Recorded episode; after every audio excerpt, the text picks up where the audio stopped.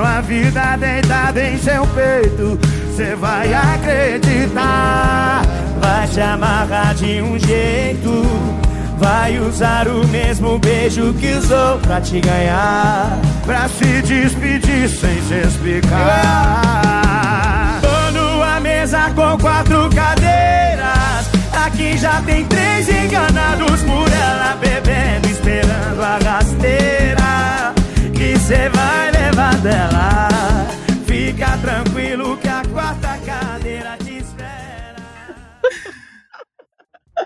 Gente, não tem maneira melhor de abrir esse episódio do que com essa música, que é um recado não só dos três ministros que abandonaram o governo Bolsonaro, mas como de todo o povo brasileiro, ouvinte. Sim, querido ouvinte, vamos falar disso nesse episódio e de muitas outras coisas.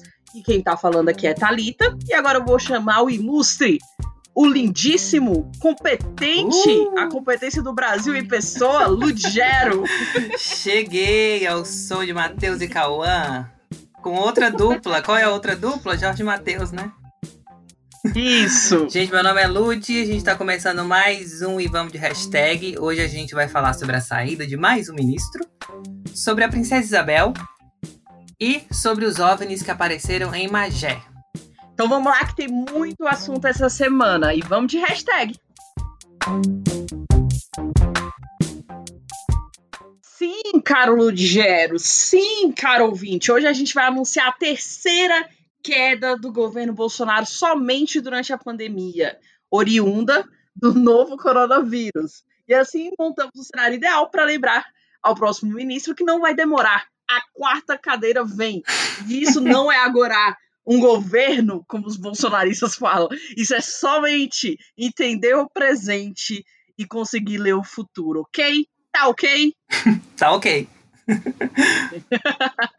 Gente, então, na manhã dessa sexta-feira, hoje, como vocês sabem, a gente grava sempre às sextas-feiras, ok? Então, na manhã dessa sexta-feira, dia 15 de maio, o ministro da Saúde, Nelson Tais, arrumou sua malinha, limpou sua mesinha e foi ao Palácio do Planalto falar, como diz o poeta Tiaguinho, deu pra mim, não dá mais, cansei de acreditar. ele, gente, ele só quer aproveitar o tempo que ele deixou pra trás, como diz o mestre Tiaguinho, tá bom? E aí essa notícia bombou, né? Saiu a partir das 11 horas e ali para o meio-dia é, chegou a nota à imprensa, que era simples, curta e sucinta. Uhum. Dizia: o ministro da Saúde, Nelson Tais, pediu exoneração nesta manhã. Uma coletiva de imprensa será marcada nesta tarde. Apesar disso, o G1 afirmou que ele, na verdade, foi demitido. Hum. E aí, amigo, o que se isso for verdade, muito me admira. Muito me admira. É, é engraçado eu falar isso, porque a gente tá vendo vários absurdos, mas, cara, é muito difícil de acreditar que um, um- um presidente que tá vendo o governo dele pra ruína é, ainda querer trazer mais escândalo, sabe? Não se blindar. Sim. Então, se ele demitiu mesmo Nelson, é, ele só mostra que não está nem aí pra nada, né? Sim. Só pros seus interesses. Uhum.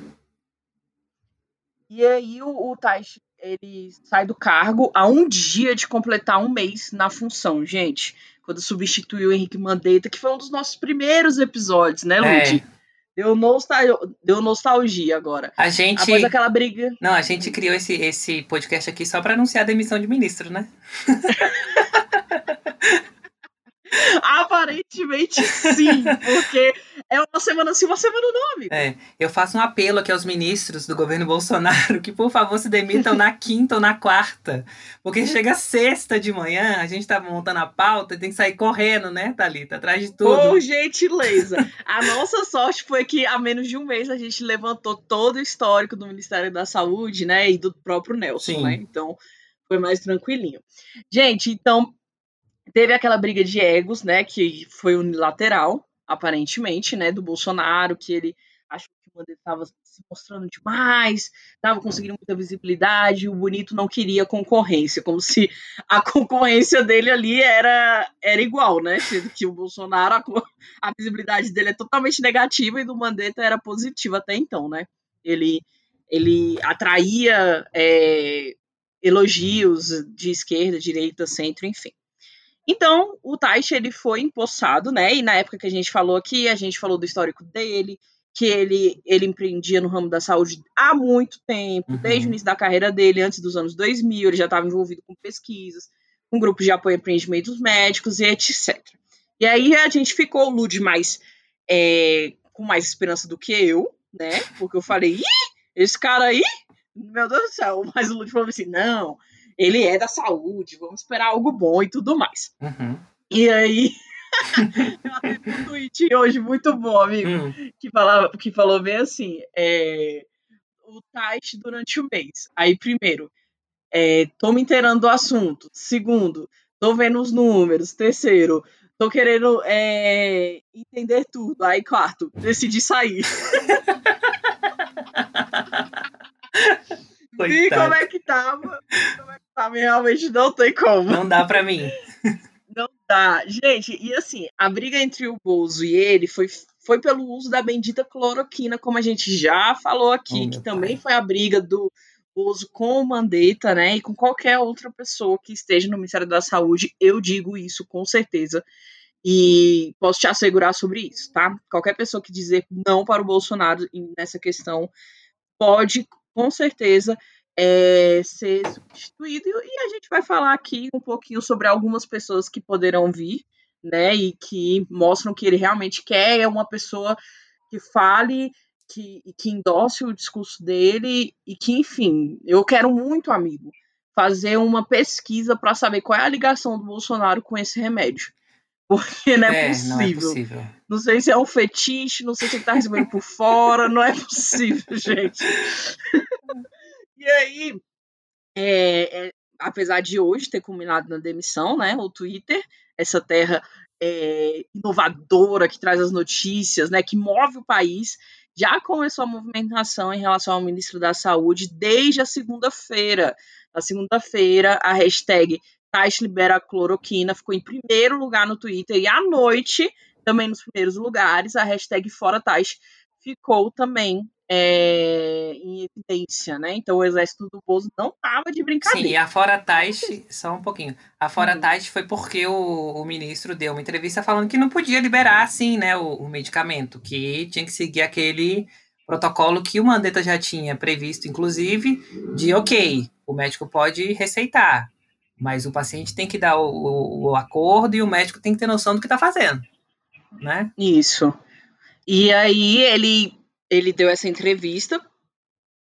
Na terça pela manhã, ele registrou isso que ele falou, ah, né? Sim. Ele colocou no Twitter dele, na conta do Twitter dele, né? uhum. né?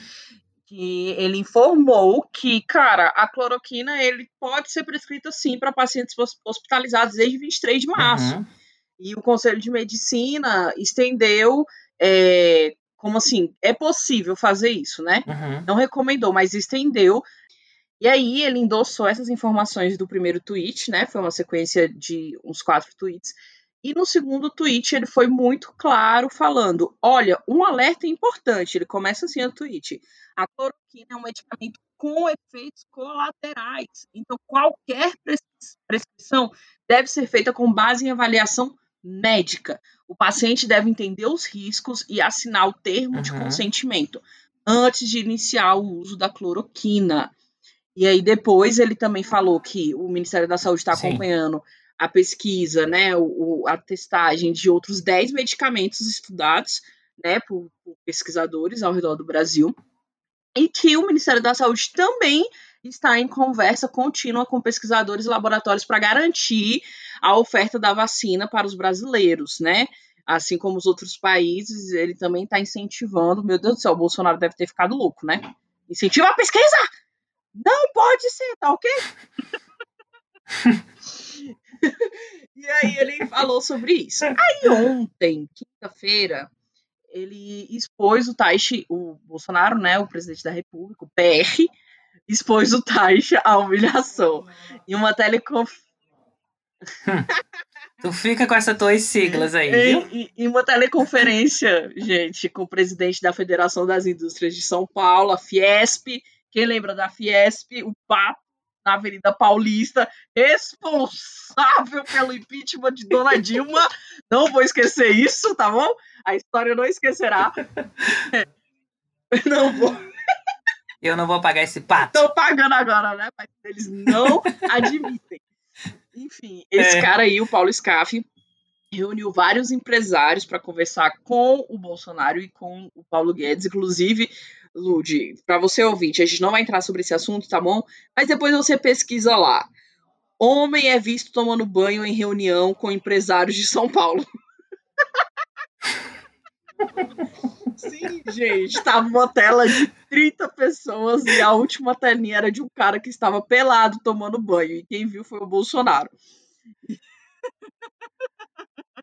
Ah, esse governo é Sim. surreal, cara. E aí, gente, Só nessa reunião, o presidente da República afirmou ah. que a decisão sobre o uso da cloroquina cabe somente a ele. Não é, não existe tais como palavra final. E aí ele falou: Pois é, ele tem essa formação ah, é aí. Bolsonaro. Aparentemente está escondido igual os exames ah. deles estavam. Mas, enfim, se o Conselho Federal de Medicina disse que pode usar cloroquina desde os, os primeiros sintomas, por que o ministro da Saúde vai dizer que é só em casos graves? A regra é essa, defendeu ele. E aí, a pesquisa, o, é, o jornal que noticiou isso, né, foi o, o Globo, essa conversa que ele teve. E aí eles trouxeram hum. o dado de que o maior estudo sobre o assunto, né, da cloroquina, que também, quem lembra, né, o Trump também é, falou que seria uma boa usar, né, nos Estados Unidos foi feito um estudo que mostrou que não há eficácia do remédio contra a doença, gente. Houve mais mortes entre aqueles que tomaram remédio do que entre os que receberam o tratamento padrão para a doença. Então, não é assim, não pode ser liberado, né? Mas aí o Bolsonaro continuou na reunião falando: votaram em Sim. mim para eu decidir. Essa decisão passa por mim.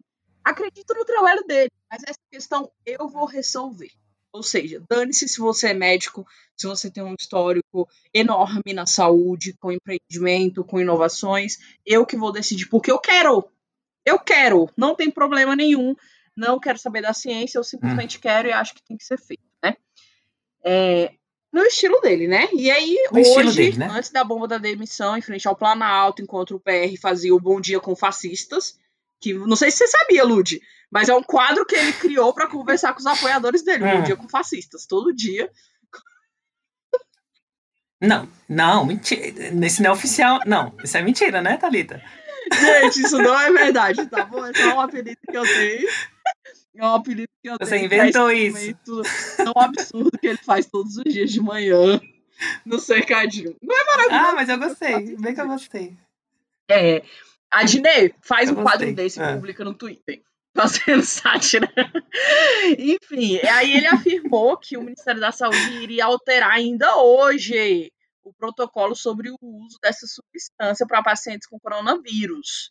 Aí ele reafirmou porque o Conselho Federal diz né? que pode ser usado desde os primeiros sintomas. Mas, Lud, vale lembrar que o que ele está falando e repetindo tantas vezes é uma fala do Conselho Federal de Medicina, hum. do presidente de medicina, né, numa reunião que teve com o Bolsonaro no fim de abril, que eles deram o aval para que os médicos prescrevam a, a substância, mas eles hum. não recomendam o uso. O que ele falou foi: não é uma recomendação, abre aspas, isso aí está em aspas. Não é uma recomendação. O Conselho Federal de Medicina uhum. não recomenda o uso da hidroxicloroquina. O que nós estamos fazendo é dando ao médico brasileiro o direito de, junto ao seu paciente, em decisão compartilhada com o seu paciente, utilizar o medicamento. Nós estamos autorizando, não é uma recomendação. Uhum. Isso é muito importante ficar bem claro. Ele disse isso na reunião com o Bolsonaro no dia 24 de abril. Gente, e o Bolsonaro está saindo por aí dizendo que o Conselho de Medicina é, recomendou, falou que pode sim fazer. Então, assim, o que esperar de um presidente, né, Lud, que comanda um exército de robôs que disparam meias verdades, né, para é, fazer com que o ponto de vista deles tenha um, algum valor. Né? Gente, né? como, como é que ele põe na boca do. Cara, o Conselho Federal de Medicina é uma coisa muito importante, né? Muito importante, porque ele é a autoridade máxima, né, para falar sobre saúde, porque eles estão ali. É, de posse de todos os estudos, eles têm muitos Uhum. profissionais, muitos especialistas, muitos doutores, né? Então eles podem falar, é, é, é a eles que a gente recorre para tirar alguma dúvida, para dar uma palavra final, né? Uhum. Sim. Nossa. Olha, mas é assim, a gente ainda se assusta com o Bolsonaro, mas não devia mais se assustar, sabia? Não devia. Porque Eu acho que é o tá modus sendo operandi inocente. dele mesmo. É, aham. Cara, é triste. Mas aí, ok, gente. Então a gente viu que a semana inteira Bolsonaro provocou o Tais, né? E ele simplesmente não aguentou. E aí, Mas aí a gente tá sem ministro, então agora? O que, que vai acontecer? Não, calma, né? Olha, Ah. primeiro de tudo que o Tais sim fez a entrevista coletiva, mas ele não se aprofundou. Não foi nada nível Sérgio Moro, tá bom? Esses amadores. Não teve acusação, entendeu? Não teve inquérito é, no STF, infelizmente. Não deu ele- tempo. Não deu tempo, né? Ele, infelizmente, ele só falou que saiu, falou o que, que fez, né, durante o, o governo dele. E ele afirmou que hoje era o dia mais triste da vida dele. E que ele não ia deixar a carreira dele ser manchada pela cloroquina. Olha o quão profundo é isso, amigo. Sim. Não, eu lembra que eu falei uma coisa aqui? Tomara que ele honre o currículo dele, o histórico dele. Foi, foi mesmo. E ele honrou, né? Porque tá saindo do, do governo, já que ele não consegue fazer uma coisa que é a coisa certa. Então que Uhum. ele pre- preferiu sair do governo, né? Lude, ícone da leitura de personalidade, viu? Ó, Porque eu mesmo falei assim, vendido. Globo News, cadê o, o microfone pro Lud comentar as coisas do lado de Miriam? Enfim. Aí, co- respondendo a tua pergunta, Hum. amado, a gente não está sem ministro, tá? Hum, A gente está com o ministro interino, que é. Eu te dou uma chance. Ele é um médico? Ele é um hum, militar? Três Hum. opções. Ele é um médico, um militar, um retardado. hum. Ele tem chance de ser um militar e um retardado ao Tem mesmo chance. tempo. Tem chance. Pensando aqui. é, gente, olha só, quem tá com a gente é à frente do ministério mais importante da atualidade no Brasil é o general Eduardo Pazuello. Ele Hum. está a- a- a- é, assumindo interinamente o Ministério da Saúde. Atualmente ele é o secretário executivo da pasta, mas ele não está há muito tempo lá não, viu, Lud? Ele Hum, entrou agora em abril, dia 24 de abril. Ele foi nomeado como secretário executivo da pasta. Esse é meu quê? o- Então, ele é um general militar, tá? Ele não tem formação médica, que fique bem claro para vocês. E a UOL fez um levantamento, falou com alguns amigos dele, e aí Ah. os companheiros deles afirmaram que ele tem zero experiência em saúde. Porra, mas se teus amigos estão te acusando assim, cara. Mas fica pior. Aí eles tentaram, eles tentaram deixar bom pra ele. Eles falaram assim: ó, não, mas vai ter vantagem sim. Ele vai fazer acontecer na entrega dos insumos fármacos com rapidez e oportunidade. Ai, meu Deus do céu. Como ministro, ele é um ótimo boy.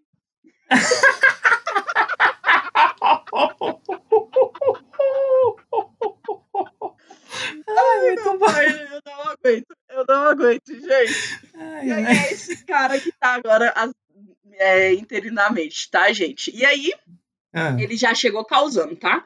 Como o Bolsonaro falou hoje de manhã que o Ministério da Saúde iria liberar, mudar o protocolo, o Ministério da Saúde agora à noite informou que a qualquer momento ele vai liberar o uso da cloroquina no tratamento de todos os pacientes, não somente os graves, mas desde o começo ele já chegou aí causando, cheguei chegando.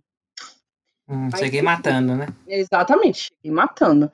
Mas, Lud, como a gente falou, ele é interino, né? É, Hum. Apesar de dos militares estarem torcendo para que ele continue, provavelmente ele não vai ser a pessoa que vai continuar.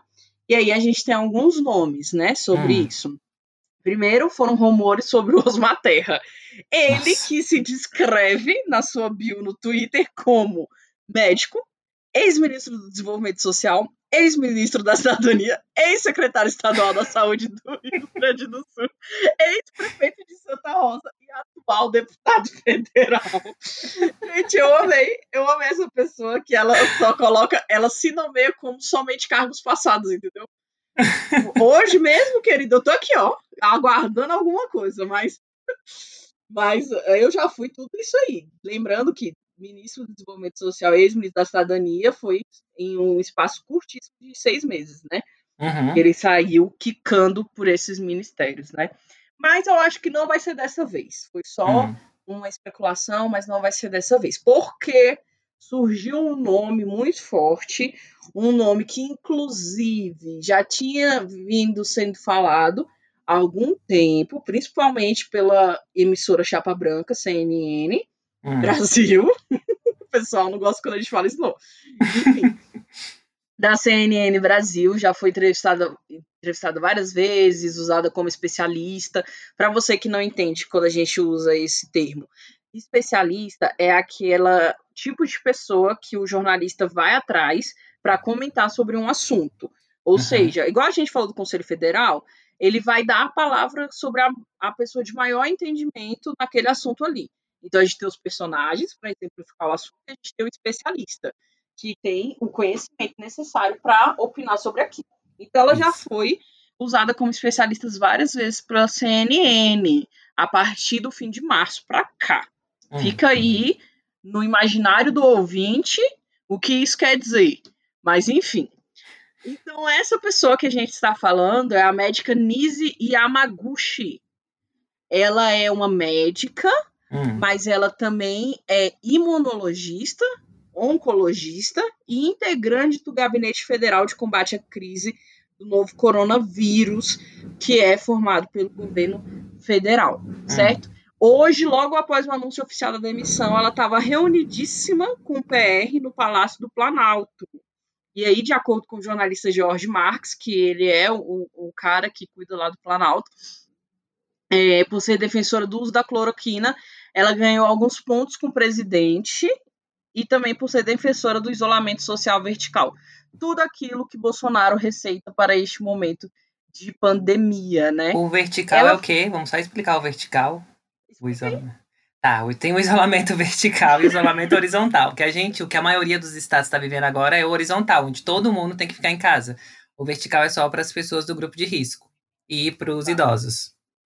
Que não faz sentido algum, porque a gente sabe que tem muitas pessoas de grupo de risco que moram com pessoas que não são de risco e que podem ser contaminadas, como a gente ouviu já vários casos, por pessoas que estão saindo e voltando, Exatamente. né? Por isso que a gente não acredita no isolamento vertical. Uhum. Mas enfim, Lud, ela foi convidada para fazer parte do gabinete, né? Esse gabinete da crise, da crise Uhum. no dia 6 de abril, uma semana antes da demissão do Mandetta, que foi no dia 15 de abril. Uhum. Ela almoçou com o PR. Naquela época já tinha alguns rumores que ela seria a ministra, mas eu acho que a misoginia do, do presidente não deixou. Apesar dela ser isso? muito. Ainda tem isso, né? Várias coisas, né? Mas, enfim. Ela foi entrevistada pela CNN na quarta-feira, dois Hum. dias antes da demissão do Taish. Olha aí. Vai, vai ligando os pontos, ca- caro ouvinte. E aí ela disse que o modelo ideal para disponibilizar o medicamento aos pacientes, né, a cloroquina, é, seria o agente comunitário, né, o agente do governo, Uhum. lev- o levasse para uma unidade básica de saúde ao invés de levá-lo ao hospital ou ao pronto-socorro para evitar a fila de espera e uma possível transmissão. E aí, esse é, o paciente que chegaria na, na UBS seria avaliado pelo médico e aí ele prescreveria a cloroquina, né? Sendo que a gente sabe que a UBS ela é feita somente para casos não muito graves, né? Ou, se for graves, né, ele já vai di- direto para o hospital, né? Ele só é um intermediário, né? É uma febre, é uma gripe, Sim. né? São essas coisas. E aí ela tá. Ela, a fala dela é jogar as pessoas que provavelmente estão com o vírus mais mortal da atualidade para esses pequenos locais e fazer é, e dar responsabilidade para aquele médico local ali prescrever a medicação e o cara voltar para casa e não ser acompanhado em caso de efeito colateral, gente. Meu Como a gente já tinha falado aqui sobre que os efeitos colaterais, que são problemas no coração, né, além de vários mal-estar. Gente, isso é assim de, de fundir a nossa mente, né? Aí ela fala bem assim, não, mas olha só, com um paciente que tem 92 anos com coronavírus, é lógico que a gente não vai fazer isso, né? vai mandar ele para a UBS, a gente leva para o hospital, óbvio. Hum. Óbvio. E aí ela também afirmou que não adianta querer que cada estado resolva o problema. Isso tem que ser algo em nível federal. Ou seja, ela realmente defende também de que o presidente mande em todos os estados. Ah, então, por exemplo, por meio dele, por ele, ele já teria aberto tudo. E Sim. aí ele falando isso, cada governador que hoje tem autonomia garantida pelo STF, ele ter, eles teriam que liberar. E aí, como é que estaria o Brasil, Lud? E aí ela acredita nisso. Então, ela é um nome fortíssimo, que inclusive Caio Junqueira, da CNN, falou que a missão dada para a Anise foi justamente a, é, juntar todos os estudos da cloroquina no Brasil e no mundo e liderar um, um processo de flexibilização da legislação sobre a cloroquina de modo que facilite a prescrição. Então, ela foi trazida para o governo, para o gabinete, justamente para isso. Caramba! E, e, e, eu não sei por que, gente, que o Bolsonaro, mais uma vez, a gente não sabe por que, que o Bolsonaro realmente tem tanta, tanto tesão com essa substância.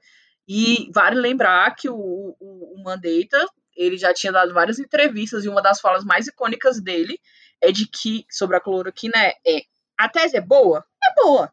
Mas primeiro convença os seus pares técnicos e aí vamos fazer pela ciência. Ciência.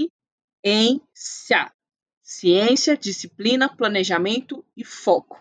Mandetta disse isso em 6 de abril, no mesmo dia que a Nise estava almoçando com o presidente e foi chamada para o, gabinete. Parece coisa de filme, né, amigo? Sim. Gente, como é que pode, né? Mas, e aí, é isso. A gente tá esperando o que, que vai acontecer, né? Uhum. Enquanto isso, na casa do Mandetta, ele tweetou o seguinte: Oremos. Força SUS. Ciência. Paciência. Fé.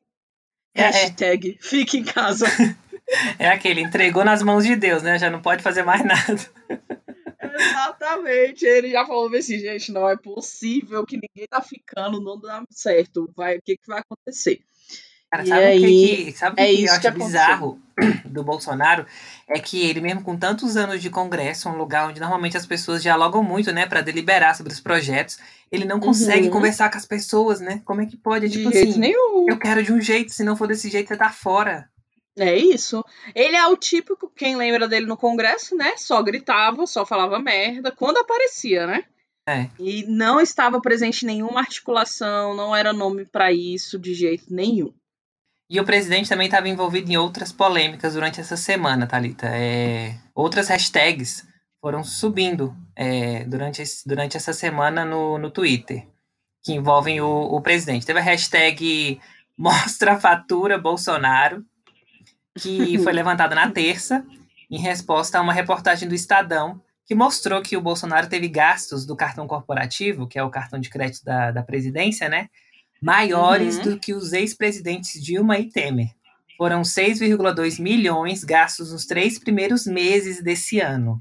É o dobro da média do que foi gasto no mesmo período nos últimos cinco anos.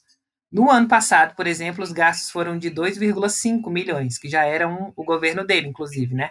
Os cartões da, da presidência são normalmente usados para pagamento de despesas ligadas ao presidente e aos parentes do presidente, como viagens nacionais e internacionais, e abastecimento de veículos oficiais que atendem ao presidente e a gastos de rotina do Palácio da Alvorada, como alimentação, bebidas e recepções. E os gastos são sigilosos, eu não sei por quê, né? Gente, dinheiro público tinha que ser eu aberto. não sei. Eu vi uma, uhum. eu vi uma coisa de que é, que é por segurança, mas não, não, não é uma desculpa, não vale essa desculpa de que é por segurança. Do... Eu também acho que não. É, aí a presidência atribuiu o aumento dos gastos a despesas relacionadas a viagens do presidente ao exterior e ao fato hum. de os cartões terem sido usados para cobrir gastos da repatriação de brasileiros que estavam na China durante o início da pandemia do novo coronavírus, que teve que buscar gente que estava fora do país, né? Lá na China. Coragem. Só que e, mesmo esse valor é, era de 780 mil só. É muito pouco perto dos 6,2 milhões que foram gastos nesses três primeiros meses, em comparação com o ano passado, que foi 2,5. É quase o triplo, Não, e né? que viagens, que foi assim, fala que ele viajou muito, gente, sendo que depois de março ele não saiu mais. Pois é. Eu acho que tinha que liberar esses gastos sim, sabia? Eu também acho. Tem Uai. que mostrar a fatura. E já que ele é honestão, por que, que ele não mostra? É, é, é exatamente, não é contra a corrupção, não é. Não, não veio com esse Uhum. discurso para ser eleito? A pessoa que, que é contra a corrupção tem que ser a primeira a mostrar a transparência em seus atos. Uhum. Cadê a CGU? Ó, o ministro da CGU, ó, escuta a gente. Você nos preza tanto pela, pelos gastos da pela transparência? Aí, ó, vamos ver isso aí também. Tá, Exatamente. tá, Thalita. Outra hashtag também que envolveu o, o presidente foram as hashtags divulga tudo Celso de Mello e libera o vídeo, libera o vídeo Celso de Mello. Gente, o povo faz umas hashtags grandes agora, né? Sim. E, e, e vira trend. Sim. É, essas hashtags surgiram em resposta à entrega do vídeo da reunião ministerial ocorrida em 22 de abril. Essa reunião que todo mundo quer saber o que rolou. Todo mundo quer ouvir, né? O que, que o presidente falou. Sim, Eu quero estourar pipoca e ouvir a reunião inteira. sim. Nessa reunião, é, é a reunião que o juiz, ex-juiz né, e ex-ministro Sérgio Moro apontou como prova da intervenção indevida do presidente da República na Polícia Federal, na PF, que não é prato feito. é Polícia Federal. O presidente falou que usou PF, mas não foi nesse sentido, né? Na, na, na reunião. Porque já saíram. Ai, meu pai. Já saíram alguns trechos. E aí eu tava zombando da Thalita, inclusive, gente, porque vocês percebem que Thalita adora usar sigla, né? O perigo de usar sigla aí, ó. Talvez uma sigla derrube um presidente. Vamos acompanhar. Maravilhoso. É, e aí o relator do inquérito, que investiga as acusações no Supremo Tribunal Federal, é o ministro Celso de Mello. E ele deve decidir ainda hoje, né? Deve ter decidido já se vai divulgar ou não. É, Não, ainda não decidiu. não é, se vai divulgar ou não esse vídeo. Porque, enfim, tem várias questões. Estão dizendo que esse vídeo é, é de uma reunião ministerial, que não deveria ser divulgado para a população, porque tem assuntos sigilosos, enfim. É, algumas partes desse vídeo já foram publicizadas, já foram, já, já, já saíram nos jornais, porque a Advocacia Geral da União tem acesso, né? Já que é, é, são eles que são os advogados da, da União. E eles já têm esse acesso e está liberando esses pedaços. Uhum. É, e aí, a gente vai ler aqui alguns pedacinhos, porque eles liberaram trechos do presidente, né? A gente vai ler aqui alguns pedacinhos do que Bolsonaro falou nessa reunião, segundo a AGU. É, abre aspas. Eu não posso ser surpreendido com notícias. Pô, eu tenho a PF que não me dá informações, eu tenho as inteligências das Forças Armadas que não têm informações, a ABIN tem os seus problemas, tem algumas informações, só não tem mais porque tá realmente faltando. Temos problemas, é, aparelhamento, etc. A gente não pode viver sem informação. Quem é que nunca ficou atrás da. Gente, uns exemplos que ele dá. Meu Deus, eu não sei de é onde é que sai. Quem É é, absurdo. quem é que nunca ficou atrás da, da, da, da porta ouvindo que o seu filho ou a sua filha está comentando? Tem que ver para depois, depois que ela engravida, não adianta falar com ela mais. Tem que ver antes. Depois que o moleque encheu os cornos de droga, não adianta mais falar com ele, já era. Informação é assim. Gente, Gente, isso é só. cara, é surreal. Eu quero muito, eu quero muito ver isso tudo. Muito. Vamos, vamos, vamos. Gente, Celso de Mello, libera esse vídeo. Pelo bem do Brasil. Pera. Pelo bem do Brasil. E tá ali tá a última hashtag também que envolveu o presidente. Foi a hashtag Bolsonaro Marmita do Centrão. que é quase uma vingança a uma hashtag que a gente já trouxe aqui, né? Que foi com a deputada Joyce Halseman. Que é uma vingança, na verdade, né? Essa hashtag se refere, se refere às nomeações do presidente é, de indicados do Centrão. O Centrão é um grupo de partidos da Câmara dos Deputados que não estão nem na esquerda, não estão na direita, não estão no centro, estão aonde convém, sabe? São meio. chamam de. é, é, tipo a Fly do Big Brother, estão onde convém. Só está onde convém. É, eles têm um termo, tem uma palavra, é fisiológicos. Então, onde convém, enfim, então onde chama mais atenção, onde consegue mais vantagens. E aí o presidente está indicando é, pessoas do Centrão, parlamentares do Centrão, para diretorias e outros cargos de órgãos federais, para ter o apoio deles, caso. É... Não só parlamentares, mas também indicações dos parlamentares. Sim. Ou seja, pessoa X ele está demitindo servidores de carreira daquele órgão para colocar essas pessoas X. Sim, verdade. É, e aí é, ele faz isso para ter o apoio, tanto para aprovar os projetos que ele mandar para o Congresso Nacional, né? Tanto para um eventual processo de impeachment que venha rolar lá, né? Uhum. E. Exatamente, para ele ter força, né? Sim. E aí é uma coisa que ele disse que nunca faria, né? Esses arranjos políticos que nunca. ele. Nunca! Ele, ele disse que é a nova política, Isso. que ele não iria se dobrar para isso. Que ele é o anti-establishment. Ele é chique. que ele não ia fazer isso e agora tá fazendo isso para poder manter o, o, governo dele. E aí chamaram, usaram essa hashtag Bolsonaro marmita do Centrão, porque o Centrão tá comendo o rabo do Bolsonaro mesmo. Nesse... é um ícone. Essa hashtag é maravilhosa. Então, gente, a gente tá aí, né? Mais uma vez, o, o governo Bolsonaro não nos dá uma semana de paz, Sim. né? E eu acho importante, Lud, a gente dizer que aqui, no meio de tudo isso, né, a gente registrou hoje 14.816 mortes e 218.223 mil contaminados, né? É, são 824 mortes e 15.305 novos casos de ontem para hoje está crescendo demais, está recorde atrás de recorde. E a gente não pode deixar de falar, por exemplo, do seu Agenor Monteiro, que é um pescador e contador de histórias, do seu Alaí, que não foi um homem de poucas palavras, do seu Alan Carvalho, que foi um pai de família admirável, mas também um exemplo de militar, ou também do, do Aldir Blanc, que foi uma esperança equilibrista né, do, do Brasil, ou também do Alessandro da Rosa Rocha, que foi um trabalhador incansável, um companheiro de sua esposa. A gente também não pode deixar de falar da Amélia Oliveira, que era uma mulher cheia de vida, sempre pronta para recomeçar. Ou então da Amália Brandão, que era uma mulher amazonense que sonhava em estudar gastronomia e era conhecida por todos pelo seu delicioso vatapá. A gente não pode da, deixar de falar da Ana Lúcia, da Ana Neide, do André Cavalcante, nem da Anica Paz, nem do Antônio Cleobaldo, nem do Antônio Macena, do Antônio Mendes. A gente não pode deixar de falar do Arthur Martins e nem do Augusto José Pinheiro, e nem de todos esses 14 mil mortos que deixaram suas famílias órfãos, que deixaram suas famílias com um vazio no peito e com uma tristeza de não ter vivido mais ainda com eles.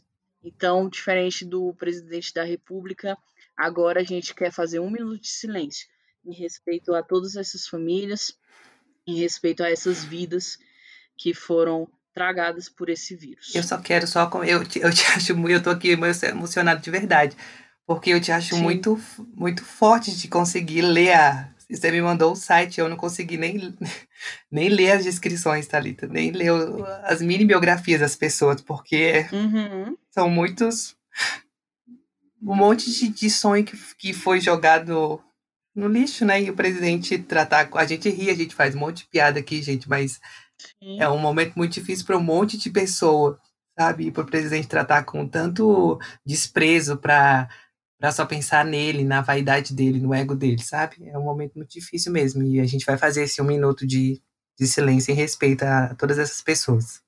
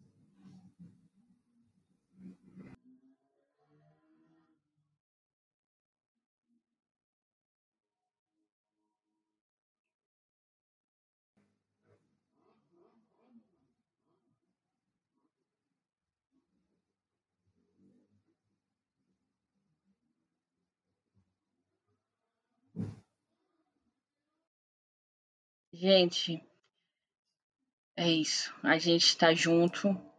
Que Deus abençoe a vida dessas famílias e console elas. Sim, vamos para o próximo assunto.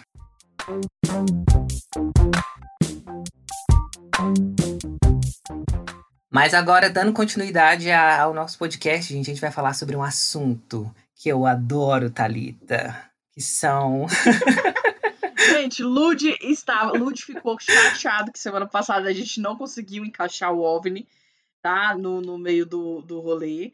E aí, essa semana ele falou: não, essa semana é, vai. Dois dias, esse, esse, esses assuntos no Trends vai ter que sair agora. É... São os assuntos OVNI, que é o objeto voador não identificado, Magé e hashtag pau grande. Você entra no Twitter e vê. você entra no Twitter e vê a hashtag pau grande, você imagina coisas. Coisas vêm à sua cabeça. Mas era outra era outro assunto. O que, que aconteceu? Era. Na noite de terça-feira dessa semana, o céu da região de Pau Grande, que é um bairro de Magé, que é um município do Rio de Janeiro, é, foi tomado por luzes incomuns para os habitantes da cidade, Thalita. É, os vídeos começaram hum. a circular no Twitter e as hashtags e os assuntos logo ficaram em alta. Esses assuntos, OVNI, Magé e hashtag Pau Grande.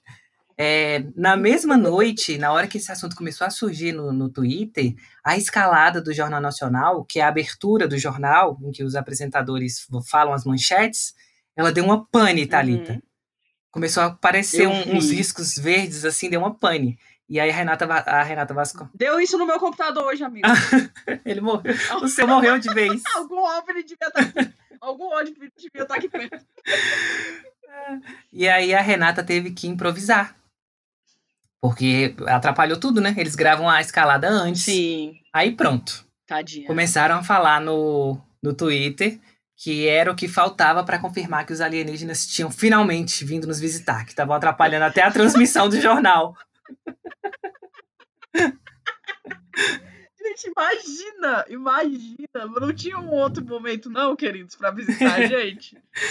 Aí, ok. É, nesses vídeos que começaram a surgir, a gente vê umas luzes vermelhas e azuis, é, algumas paradas, algumas se mexendo, e também teve um vídeo com os clarões aparecendo. Circulou até um áudio pelo WhatsApp que um morador de Magé diz que as Forças Armadas já tinham isolado essa região, esse lugar onde tinha caído esse OVNI. Eu amo gente que é muita cultura do estadunidense, Sim. né? Que são o exército que cuida do, do das invasões alienígenas. Sim. É, mas aí a aeronáutica falou que não, informou depois, no outro dia, né, quando os jornais começaram a, a, ver, a, uhum. a apurar sobre o assunto, a aeronáutica informou que não houve nenhum registro de queda de objeto voador no local, então um pouco de, de isolamento da área, que ninguém foi isolar nada lá nesse lugar no Rio de Janeiro, não. É, o Corpo de Bombeiro e a PM também de Magé disseram que não registraram nenhuma ocorrência no dia. E pesquisadores do. Observatório Nacional, que é um instituto, um instituto vinculado ao Ministério da Ciência, Tecnologia, Inovações e Comunicações, afirmou para a imprensa que nenhum fenômeno estranho foi registrado na região. Eu tô imaginando toda essa galera se movimentando para averiguar. Então, assim, que saco! Toda semana é isso, bicho. É aquele meme mesmo. Uhum. Sai doido, todo dia é isso. Ai, ai. Mas aí, é, de um lado, os moradores dizendo que viram, do outro, as autoridades competentes dizendo que não, que não aconteceu nada, que o povo estava louco. Começou a surgir um monte de explicação para esse fenômeno, né? Foram atrás de gente, alguém fala então o que, que é isso. Aí o deputado federal Marcelo Freixo foi o primeiro que deu uma explicação por meio de um tweet, tá ali. Ele tweetou bem assim: essa história de OVNI e Magé é sinal de que, de que até os extraterrestres estão querendo assistir o vídeo das confissões dos crimes de Bolsonaro. Que a gente, ah, maravilhoso! Que a gente falou aqui antes. Esse vídeo da, da reunião ministerial. E os twitteiros também se divertiram, né? O pessoal do Twitter. É, a, arroba LexOnardo é, tweetou, vi a hashtag pau grande e já vim esperando putaria. Quando eu entro, estão falando de ET. Ai, como é que ele ilustrou? Aí ilustrou com duas imagens. O início de um sonho deu tudo errado. meme é muito Sim. bom, gente. Aí a arroba Marcela Viese tweetou: Fiquei sabendo que o OVNI caiu no subbairro chamado Pau Grande. E agora os moradores estão querendo mudar o nome do local para Pica das Galáxias.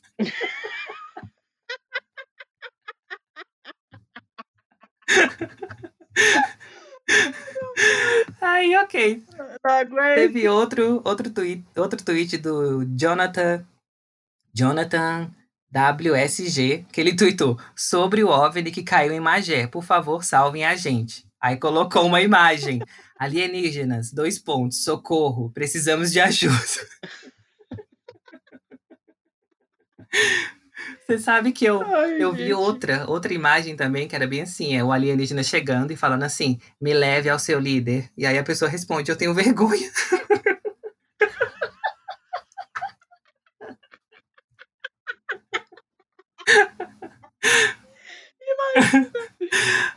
Não, eu te deixo lá perto, tu, vai é, tu segue, não fala que foi eu que te apresentei, não. Aí, ok, Thalita. O pessoal atrás de explicação foram atrás de ufólogos e de outros profissionais que investigam isso. O ufólogo é a pessoa que investiga esses fenômenos de objetos voadores não identificados. Eu, inclusive, gente, uma, vez, uma época da minha vida, eu era fascinado com ufologia. Eu comprava revista, eu lia tudo na Thalita. Eu tô falando sério. Eu, eu era fascinado. Eu era fascinado. Aí teve uma vez que eu vi, tinha uma antena assim em cima do, do hospital, um hospital que tem em frente à minha casa. Aí da janela eu vi, eu falei, meu Deus, é um OVNI! Gritei na minha casa, né? Aí a minha mãe apareceu. Era uma antena, aquelas antenas cinza da Sky, que é curva assim. Era isso. Aí eu sempre via OVNIs direto, mas aí depois foi, foi passando. Aí, enfim, vamos ver as explicações. É, o ufólogo Marco Antônio Petit deu uma entrevista para a CNN Brasil e disse que não viu nada que indique que realmente houve a queda de uma nave espacial. E aí ele, ele falou, abre aspas, as próprias filmagens que tenho visto nos últimos dias de supostas ocorrências ufológicas no céu não passam de erros de filmagem do planeta Vênus e de satélites, que a gente sabe que dá para ver Vênus, né, da, da Terra. Uhum. É, ainda segundo a CNN Brasil, é, a Prefeitura de Magé informou que não foi notificada pelas autoridades sobre o caso. Aí teve outro. Ai, gente, que pena, Eu já fui ficando né? triste. Eu fui lendo isso e fui ficando, ah, pelo amor de Deus. gente, o Luiz muito triste. Ele ficou decepcionado. É, outro ufólogo, que é o Scott Brando, que não é do Brasil, ele é responsável pelo site UFO of Interest, publicou um compilado de três vídeos, dos três vídeos mais populares sobre essa queda, sobre esse acontecimento em Magé. É, e aí ele explicou uhum. que se tratam somente de planetas ou estrelas que ficam fora de foco na imagem, ou podem ser para, paraquedistas portando alguma coisa luminosa, é, ou então pode ser uma explosão genérica de um transformador de, de energia, esses clarões que aparecem. Uhum. Só que aí esse, é, as pessoas estavam empenhadas em descobrir mesmo esses jornalistas. Eles foram na, na Enel Distribuição Rio de Janeiro, foram perguntar se, se houve registro de ocorrência de queima de transformador ou curto-circuito em Pau Grande. E aí eles disseram que não teve nada. Hum. Aí a gente está nesse, nesse meio, né? Esse clarão surgiu, mas a gente também não sabe se o vídeo que postaram é mesmo do dia que teve essa queda. E aí ficou nesse disse, uhum. disse, me disse, não disse, não, ninguém sabe o que, que tá certo. Ai, amigo, o povo também é muito deslumbrado. Vê uma luzinha no céu, já acha que é OVNI, gente. Pelo amor de Deus. Thalita, é a esperança de que venha alguma coisa para ajudar a gente. Principalmente os brasileiros. Ai, meu Deus. A, aí tá, a última explicação que tem é que existe a possibilidade de ser um meteoro, né? Mas a gente não tem essa sorte, Thalita. Não vai vir um meteoro agora, então não se preocupem, gente. Aí o diretor técnico da Bramon, a gente vai descobrindo associações né, ao longo do tempo, é legal. É uma rede brasileira de monitoramento de meteoros. Nem sabia que existia isso. É, o diretor técnico dessa Bramon, Marcelo Zurita, disse que estudou as imagens aéreas registradas em sistemas oficiais e disse que não foi visto nada no céu na região desde Meu domingo. Meu Deus, a quantidade de pessoas, gente, correndo atrás disso. Sim. É, aí ele, ele falou: pesquisei nos registros da Bramon em imagens de satélite e nada disso foi registrado. A área coberta pelas nossas câmeras e nas capturas dos meteoros que nós registramos, também não encontrei nada de domingo para cá. Então também não foi meteoro. Ok. Aí passou o burburinho todo disso, ok. Surgiu um indivíduo, Thalita, no, no, numa outra rede social, dizendo que a região onde tinha caído esse, esse OVNI estava uhum. com uma mancha no Google Earth. Ah, pronto. O Google, o Google Earth é uma ferramenta do Google que a gente consegue ver o planeta Terra de cima, né? Como se fosse uhum. um satélite filmando, né? Aí o site iFarsas, que é um site de checagem de informações, analisou essas informações que ele que ele, essa, essa imagem que, que, esse, espalhou, que essa né? pessoa divulgou, é, que ele espalhou, e confirmou que era só um reflexo do telhado de uma casa que tem na região. e aí esse reflexo estava formando um borrão nessa, nessa região. E esse reflexo provavelmente foi causado por painéis, aqueles painéis fotovoltaicos de energia solar, aqueles pretos que ficam em cima da casa, sabe? No uhum. telhado. E aí, para confirmar isso. Essa.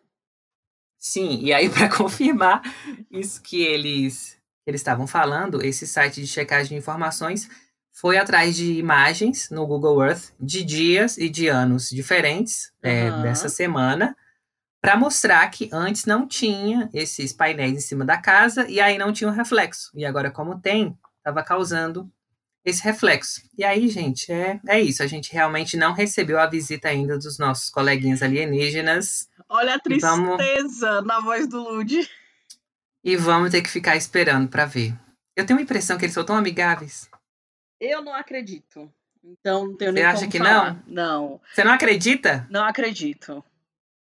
Você é muito egoísta mesmo, viu? Pra achar que só a gente que existe nesse. Egoísta que tem 7 bilhões de pessoas no mundo. Como é que eu sou? Egoísta seria se eu achasse que igual Bolsonaro, que só existe os brasileiros.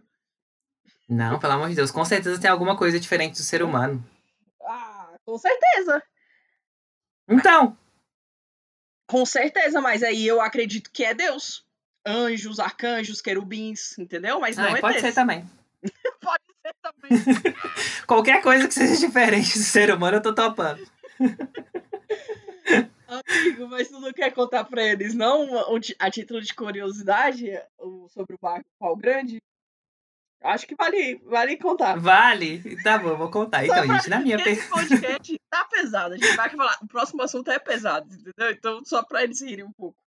A título de curiosidade, quando eu tava fazendo a pesquisa sobre esse negócio que caiu na... Provavelmente caiu em Magé, no Rio de Janeiro, é, eu descobri que o Garrincha, que é um jogador de futebol, ele nasceu em Pau Grande, que é esse bairro de, de Magé, que é o município do Rio. Uhum. E aí, é, descobri também que, além dele ter nascido lá, que na biografia dele, é, uma biografia que a família contestou, inclusive, fala que o pênis dele tinha 25 centímetros de tamanho. Gente, e aí a ironia do destino de alguém que nasceu em Pau Grande ter o pênis grande. E aí é só a título de curiosidade mesmo para vocês, essas ironias do destino. Não, e o pior é que o Bud me mandou isso em uma matéria. E o título da matéria era Mané, não é mole não. e é da Isto É, viu, essa matéria, é não é? Isto né? é, não é de, de um site qualquer não, tá? É Isto Sim. É. E aí a família ficou ficou puta, né? Porque puseram essa informação. Uhum. E aí tava pedindo pra, pra tirarem isso. Mas é só a título de curiosidade mesmo, gente. Que o foco é o OVNI em Magé. a gente vai retweetar os vídeos mostrando para cada pessoa ter a sua percepção, ter a sua conclusão sobre o assunto, se é ou não OVNI. Tá não bom? existe isso, não. Já foi provado que não, gente. Gente, vamos ver. o imaginário que eu digo isso. vocês que pode falar. Não escuta a Thalita, não. Vão lá e vejam.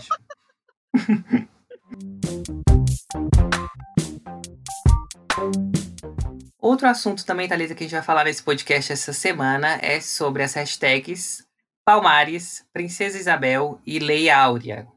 E aí no meio a gente vai falar de umas outras coisas também que envolvem a música. É, que, o que, que aconteceu? Na quarta-feira dessa semana, dia 13 de maio, completaram-se 132 anos da assinatura da Lei Áurea, que foi o documento que determinava a abolição, hum. o fim da escravatura para todas as pessoas escravizadas que existia no Brasil desde o século XVI e que durou mais de 300 anos por aqui, né? É, sim. A lei foi assinada pela princesa Gente Isabel, que é a filha do Dom Pedro II, que à época era o imperador do Brasil. Que que- É, e, e majoritariamente as pessoas que estavam sendo escravizadas nessa pretas, época né? tinham Eram que colude. pretas. Né? Para quem não, para quem aterrizou agora no Brasil Sim, ou não acredita. Pessoas Só eram deixar claro. É, E aí o que, que acontece? Existe uma discussão do movimento negro e acadêmicos sobre o protagonismo que é dado à princesa Isabel nessa discussão da, da- da- do fim da escravatura. Ela é lembrada por muitos como a salvadora, por ter assinado a lei, é, mas as pessoas não conseguem entender, assim, o senso comum não consegue entender que pensar dessa maneira, colocando a princesa como protagonista, invisibiliza a luta de muitas lideranças negras e até não negras, sabe, que batalharam muito na época para dar Uhum. fim à escravidão e que fizeram parte do movimento ab- abolicionista na época que estava rolando isso no, no Brasil.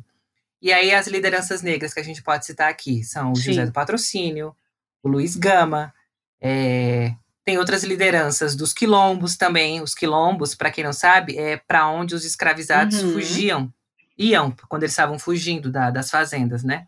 E aí algumas lideranças de quilombos, como a Teresa de Benguela e o conhecidíssimo Zumbi dos Palmares. É, sim, e aí vale lembrar Zumbi. que o Zumbi é a maior liderança, e ele, assim, conhecida, né? E ele que liderava, sim, e ele que liderava o quilombo dos. Palmares. É, mas o que que acontece? O próprio governo, Thalita, o governo Bolsonaro, colocou colocou a princesa como protagonista Ai, desse gente, momento, olha. Fazendo um tweet por meio da página deles na, na Secretaria de Comunicação. E aí no, no tweet eles falam: Uhum. Essa Secretaria de Hum. Comunicação, vamos só. Acho que a gente nunca falou sobre isso, amigo. Mas, gente, essa página, Ser Com Você, é uma inovação do governo Bolsonaro, tá? Ninguém entendia o porquê que existia ela. Diz que é para publicizar as, as questões do governo. Mas, na verdade, é somente mais um, um, um local para esse governo colocar os absurdos. Então, a gente já viu a Ser Com Você defendendo o Bolsonaro na cara de pau, entendeu? É mais um meio de comunicação para defender o governo, né, o presidente, usando recursos públicos, né? A galera que está trabalhando ali está recebendo dinheiro público e está fazendo, na verdade, assessoria pessoal Sim. Ao Bolsonaro. E aí, né? Mas, essa enfim. página da Cê- Secretaria de Comunicação, quem quiser seguir é arroba secomvc, publicou no dia 13 de maio é, o seguinte tweet. Em 1888, a princesa Isabel promulgava a Lei Áurea, extingui- extinguindo a escravidão no Brasil. Seus anos de intenso empenho em favor da liberdade foram coroados com uma lei cujo nome deriva da Gente. expressão latina para ouro, representando o valor insuperável da dignidade da vida humana. É, e aí tem uma imagem da, da princesa e tem uma frase dela que é muito famosa também. É, uma imagem com a cara dela. Com a cara dela, né? Sim. Tipo, colocaram, É, né? E tem uma frase que é muito famosa também da princesa, que quem os monarcas falam. Eu vi muito monarca nesses perfis, a gente já falou de monarquia aqui, né? Os defensores da monarquia adoram falar essa frase dela, que é mil tronos eu tivesse, mil tronos eu daria para libertar os escravos. Ai, que boazinha, né, Thalita? Mas vamos lá, Uhum. vamos lá. É, Com certeza. E eles, na, na sequência desse tweet, fizeram um outro tweet que é: a despeito da pressão de poderosos da época, o governo imperial foi avançando com leis ao longo dos anos em favor da abolição, apoiada por intelectuais como Jair Nabuco e André Rebouças, que é outra liderança negra, inclusive o André Rebouças, e respaldada por seu pai, Dom Pedro II, Isabel atuou intensa Uhum. e diretamente na causa. O dia da Gente do céu, virou o dia Pois da é. princesa Isabel? E aí, essa Por um apagação acaso? de pau pra princesa, Thalita, foi justamente o que fez o órgão brasileiro que foi criado para fazer exatamente o contrário disso. Que é, ao invés de promover os valores Sim. culturais, sociais e econômicos decorrentes da influência negra na formação da sociedade brasileira, a Fundação Cultural Palmares, esse órgão que eu, que eu Uhum. citei antes, postou texto, Talita, textos, Talita, na página deles, exaltando a princesa Isabel e questionando o protagonismo do Zumbi dos Não dá, Palmares. gente. Sim, aí eu vou ler alguns títulos aqui né, dos textos que eles puseram. Você abria, já, já vinha direto esses textos. Por que lembrar em 13 de maio a princesa Isabel do Brasil? Outro texto. A verdade sobre Zumbi dos Palmares. Outro texto. Zumbi, dois pontos. Herói da consciência negra escravizada pela esquerda. Aí, ok, gente, a gente faz um podcast, né? A gente quer falar sobre o assunto, vamos ler o texto, né? Vamos passar raiva. Ok. Aí, fomos ler esse texto. É, no primeiro texto, esse texto sobre a princesa Isabel, eles explicam por que, que ela precisava ser lembrada no, no dia 13 de maio. E aí esse texto é assinado pelo Laércio Fidelis Dias, que é diretor do Departamento de Proteção ao Patrimônio Afro-Brasileiro, da Fundação Cultural Palmares, e ele é doutor em Antropologia Social pela USP, a Universidade de São Paulo. E aí ele destaca que, da mesma maneira uhum. que é uhum. ingênuo achar que a princesa Isabel acordou um belo dia e pensou: ah, hoje eu vou acabar com a escravidão no Brasil, também é ingênuo pensar que ela só assinou o documento. Ele acha que ela fez mais que isso. Daí ele menciona uma uhum. carta que mostra que a princesa era uma uhum. entusiasta do fim do regime no Brasil, da escravidão, e que ela tinha uma boa relação com o movimento abolicionista. Ok.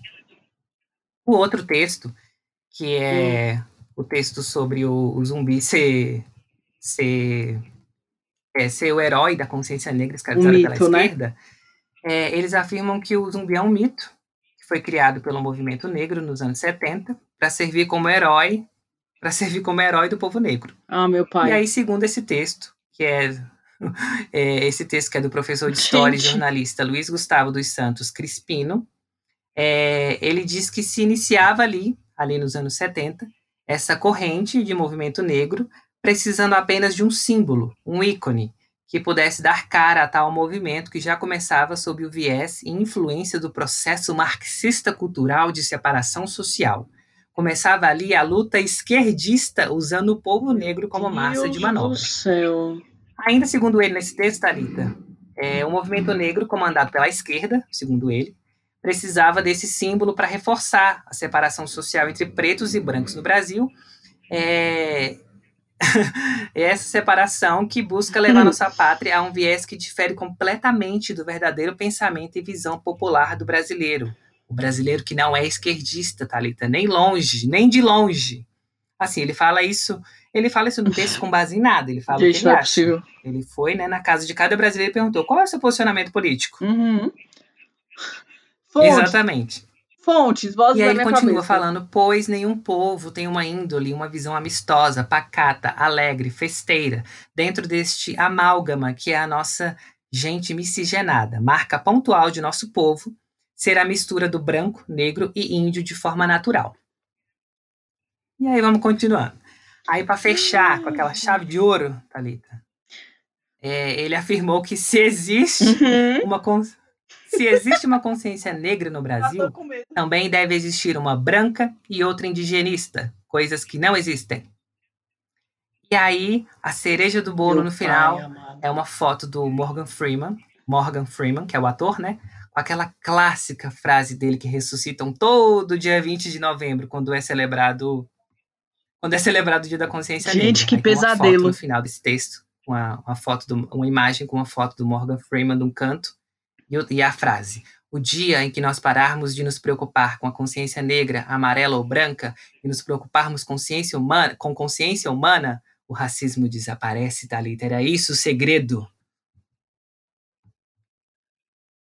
Mas é, gente, é, cara, por que, que a gente não, falando pra gente tem um tempão. Antes?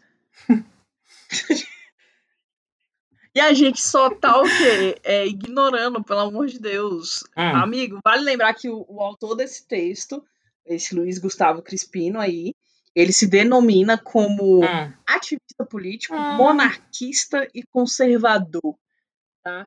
Ele, ele, se, ele é realmente o tipo de bolsonarista, e quando você vai nas redes sociais dele, ele tá somente retweetando várias coisas do, do governo Bolsonaro, o que que tá acontecendo e tudo mais. Inclusive, tô aqui no, no na rede social dele, não sei, gente, esse povo eu não entendo, não. Hum. Ele ressuscitou uma matéria de dos, dos primeiros é, 100 hum. dias do governo Bolsonaro agora. É que, que, a gente não sabe o que, que passa na cabeça desse povo. É, é a gente não sabe.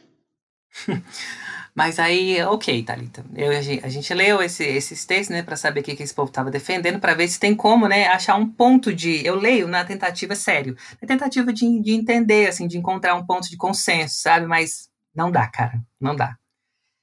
Depois de ler o texto e o ódio passar, eu fiquei pensando. O que, que eles... ficou transtornado.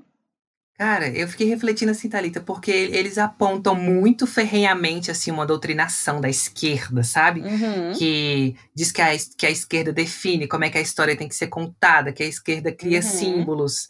Mas eles estão fazendo a mesma coisa, cara. Exatamente. E, e outra, se é que a esquerda tem esse tipo de comportamento tão frequentemente como eles falam, sabe? A fundação, a Fundação Cultural Palmares, ela quer potencializar um protagonismo que a princesa Isabel já tem desde que foi dado fim à escravidão no Brasil. Esse é o papel porque dela, né? Tipo, não é, é, o que ela por... quer agora, mas é o papel dela. Sim, porque quando o senso, o senso comum só lembra dela quando a gente uhum. pensa no, no, fim do regime, né? E na assinatura da Lei Áurea. Uhum. E o papel da fundação, é isso que, que a gente precisa explicar. O papel da fundação é justamente outro, cara. É, eles precisam recuperar e reforçar o papel e o protagonismo das pessoas negras na luta para serem livres e para poderem contar suas histórias, sem precisar de um, sem precisar, sabe, de uma princesa, de um Sim. branco bondoso, misericordioso que precisa intervir para que o negro tenha voz, sabe? A gente sem o papel principal ser de um branco, né? Sim, a gente sabia pensar, a gente sabia planejar, a gente sabia e sabe fazer tudo Sempre isso. A gente soube. tinha vontade, exatamente. As pessoas negras não estavam tipo assim, ah, tô escravizado, tô aqui esperando acontecer algum branco me salvar. Não foi assim, não, gente. Pelo amor de Deus. E aí, ok, aí eu fiquei pensando, a Princesa Isabel tem um papel na história do Brasil por ter assinado a lei? Óbvio que ela tem. Uhum. Mas ela não tem que ser a protagonista do fim da escravidão. Exatamente, até porque Bom. não foi um ato, né? Somente. Foi uma luta de muitos anos. Sim. É isso que eu acho que tem que entrar na cabeça desse Sérgio Camargo, que é o presidente da, da, da fundação hoje. Sobre o texto do o outro texto, que eles afirmam que o zumbi é um mito criado pelo movimento negro para causar discórdia e separação entre pretos e brancos no Brasil. Ai, gente, separação. Será que ele chegou agora? Será que ele não viu que a gente sempre foi separado? Exatamente. E que essa que, que, que é mascarada no, assim, mascarada assim, ninguém fala, né? Mas tá, Sim. tá aí para todo mundo ver se no, governo, estatísticas... se no governo do, do, do PT os negros já eram muitas vezes deixados de lado, no governo de extrema direita, como é está agora, nem existe. Uhum. Eles querem negar a existência, o que é pior ainda. Sim, a, as estatísticas mostram pra gente, né, Thalita, que preto mora em região mais pobre, Sim. ganha menos ocupando o mesmo carro que não negro, morre mais, tem mais chances de morrer, inclusive agora, se for infectado Exatamente. Pelo, pelo corona. Saiu um estudo, amigo, que a maioria das pessoas que morreram, que estão contaminadas, são mulheres negras. Uhum. Ou seja, em todas as estatísticas, é, todos os pretos eles estão em, em, em estado de risco, né? Eles estão realmente ali sendo massacrados realmente. E quando a gente fala que, cara, precisa ser falado, não é porque existe uma separação, é porque já existe. Não é porque querem separar, né? Como eles falam, Sim. como ele falou aí, é porque já existe uma separação tão grande que é, essa galera que tá aqui no, no ponto mais alto da pirâmide nem tá vendo mais, não sente mais o cheiro das derrotas dos pretos, e nem mesmo que é, é nem tem consciência das conquistas dele, né? Então eles precisam olhar e ver, cara, eles estão aqui, não é só porque vocês estão separados da gente que a gente não existe, né? Sim. É, e, e, além disso, de falar da separação, Thalita, eles tiveram a cara de pau. Cara, não, eu falei, agora isso aqui foi cara de pau demais. de falar que nossa gente miscigenada vive em harmonia, Thalita. Ah, não, gente. Não dá. Essa, essa, essa balela de democracia racial já caiu, esse mito não já dá. caiu, ó. Não dá, não faz dá. um bom tempo, cara. A gente fica só mascarando aqui no Brasil, sabe, esse problemão que é o racismo e que uhum. é a precariedade da vida de pessoas pretas no Brasil, sabe? E a gente continua a vida uhum. e segue, finge que não tem, que não é com a gente, né? Exatamente. E aí, assim, eu acho que ao invés de escrever esses textos, a fundação devia estar preocupada em apontar mesmo e lutar pela reparação dos dos vários desníveis que tem, dos desníveis educacionais, sociais, culturais, econômicos que tem entre preto e branco no Brasil, né? Porque a gente foi liberta em 1888. Mas a gente foi deixada à própria sorte, né? Uhum. E a luta uhum. continua até hoje. É, para a gente que, que é preto de pele clara, ainda é menos pior. Para os retintos, ainda é pior. Pior ainda, exatamente. E eu vi um texto incrível de uma artista de teatro, uma ah. atriz de teatro, Letícia, que ela faz que ela faz inclusive a Cor Púrpura, que é um musical incrível, Sei. somente de negros, é, que eu pude assistir no começo desse ano. E aí ela hum. fez um vídeo junto com uma outra atriz, e aí uma das frases do vídeo ficou assim, muito marcada em mim, que falou bem assim, em 1888 foram tirados somente os grilhões visíveis, mas os uhum. grilhões ainda do sistema ainda estão de pé até hoje. E é, é exatamente isso. isso. É exatamente isso. E a gente, é o pior, é o que a gente finge que não vê, né? Assim, uhum. as pessoas não querem enxergar isso, né? E aí, gente, é por isso que esse podcast, é por isso que eu me exalto, assim, desse jeito. É por isso que esse podcast repudia com ódio uhum. e muito empenho esse discurso da Fundação Cultural Palmares. Porque uhum. se você não quer ajudar, não vai atrapalhar fazendo texto para enaltecer Princesa Isabel, não, meu filho. Exatamente. Não vai, não vai, querer invisibilizar o único herói negro que a gente tem, não? Assim, que é de, de conhecimento, pelo menos de mais pessoas do que só pessoas que são do movimento. Quem não, não trabalha é? com a gente, trabalha contra a gente. Exatamente. Ah, e outra coisa. É, que eu concluir depois. As pessoas têm direito a ter pensamento diferente. Mas essa galera do governo Bolsonaro é raivosa, Thalita. Sim. Eles não querem dialogar, eles, eles querem impor a verdade deles. E não é assim que funciona, cara. A gente tem que sentar de forma civilizada. E eu posso, como eu fiz aqui agora, concordar que a Princesa Isabel tem mesmo papel na história do Brasil por ter assinado, mas é isso. Esse é o papel dela. Assinou e acabou. E acabou, né? exatamente. E outra, dar voz para os negros do movimento, né? Gente, Sim. olha só, a minha, a minha professora de história, a gente vê como que é o racismo, né? O racismo ele mói até mesmo os pretos, né? Eles tiram, ele tira a consciência dos pretos, né? Sim. A minha professora de história do ensino médio, uma delas, né? É a Zâmbia. E eu conheço a é... Zâmbia. Sério? Meu Deus, Thalita, eu conheço a Zâmbia, sim. Perfeita. Mas enfim, não vamos falar aqui agora, vai, continua. ah. Gente, a Zambia ela era muito legal e tudo mais, só que eu percebi, hoje eu percebo, né, que o ensino dela, é, pelo menos naquela época, hum. ela não não trazia, por exemplo, esses nomes, entendeu? Uhum. O que a gente o que a gente aprendeu sobre a abolição da escravatura foi essa narrativa branca, sim, essa narrativa sim. que fala. Então a gente percebe que quantas pessoas foram criadas, né, foram ensinadas na escola por, com essa narrativa que invibiliza, gente, invibiliza. Imagina, aquelas pessoas lutaram, aquelas pessoas foram chicoteadas, aquelas pessoas correram risco de morte. E Sim. hoje elas não estão em nenhum escrito, elas foram apagadas. Então é por isso que o, movimento negro ele faz esse levante, né? Ele faz essa re, esse, esse resgate, né? ele, né? Esse resgate e como diz o, o Emicida, né? Eles revidam, né? Eles uhum. revidam justamente para toda a sociedade para falar, cara, a gente estava lá, a gente sempre esteve, a gente sempre estará e a gente não precisa, a gente está aqui mobilizado. Então, a gente pode ter uma conversa? Podemos sim ter uma conversa mas é quem está sentindo na pele que vai ter que fazer, que vai ter que lutar, que vai ter que ter a voz e que vai ter que estar tá lá memorizado eternamente. E Sim. não é o que aconteceu. E aí causa, causa muita revolta o órgão que foi criado justamente para isso, né? Sim. Isso que a gente falou aqui, fazer justamente o contrário, cara. É, realmente foi muito revoltante ler essas coisas essa semana. Foi, gente, foi terrível. Quando o Lud me mandou na semana, eu fiquei, não é possível. Não Sim. é possível. Gente, mas olha, isso não vai passar em branco, é o que a gente espera, que a gente pede a Deus, tá bom? Porque o Ministério Público Federal, o MPF, ele apresentou uma representação para que o presidente hum. da Fundação Palmares, o Sérgio Camargo, né, responda na justiça por improbidade administrativa. Uhum. Essa ação foi encaminhada à Procuradoria da, da República, né, do Distrito Federal depois que o Camargo fez essa palhaçada aí.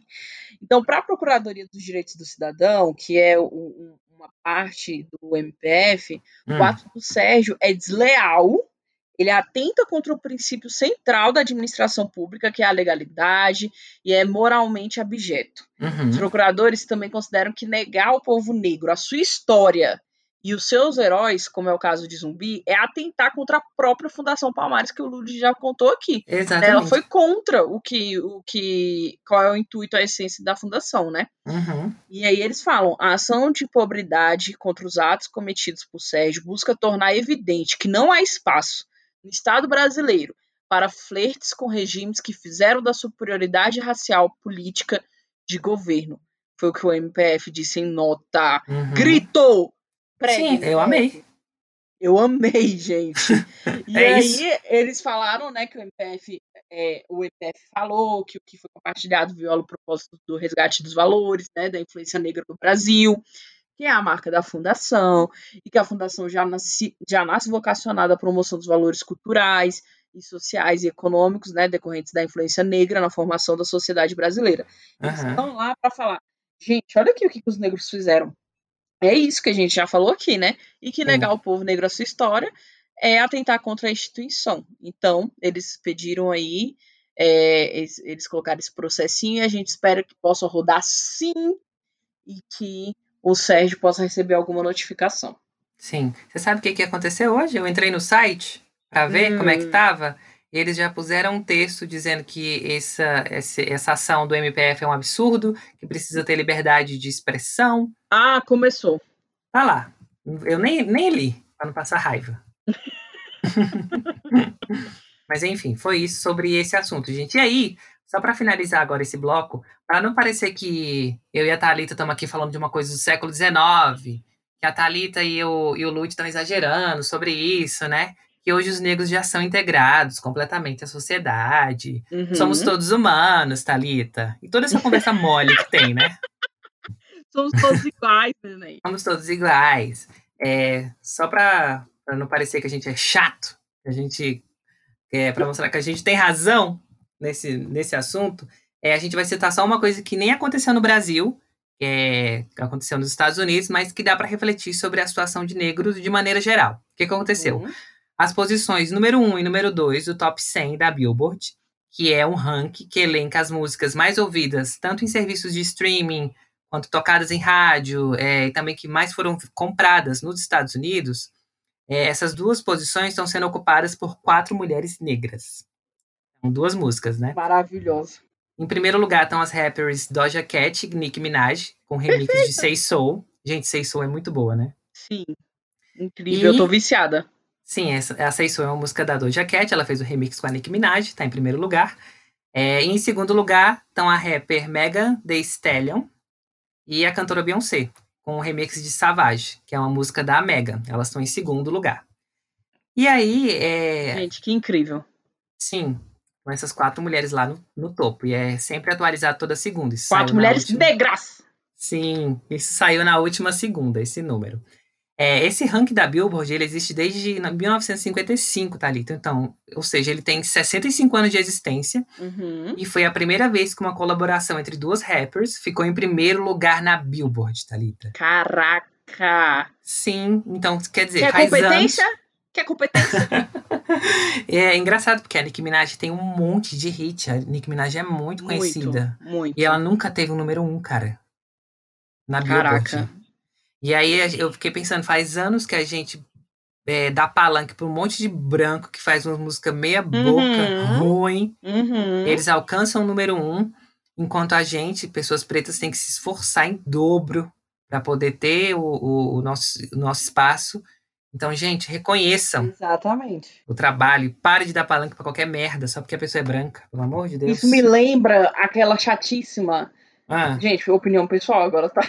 Aquela chatíssima da Julia B, que ficou durante meses no primeiro lugar da, do, do top 100 com a menina solta.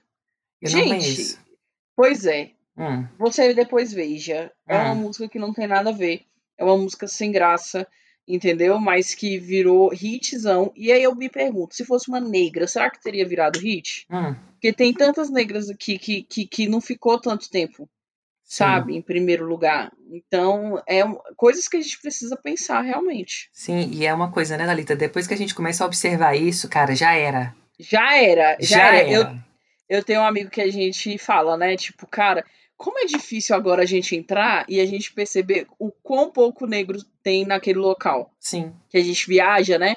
Sim. E aí a gente vê, cara, não é possível, não tem um negro aqui. Ou então tem uma pessoa aqui e a gente fica, ah, não, eu queria não pensar assim. Eu queria Sim. parar de ficar pensando nisso, porque eu já fico aqui indo jantar e pensando, meu Deus do céu, como o mundo é injusto.